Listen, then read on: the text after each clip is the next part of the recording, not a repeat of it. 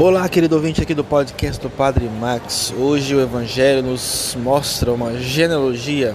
São Mateus coloca toda uma tradição que foi preparada para a chegada do Messias e a salvação do mundo, mostrando assim o carinho de Deus para com todos nós através de geração em geração. Que a nossa geração também seja curada pelo Senhor, que possamos gerar uma geração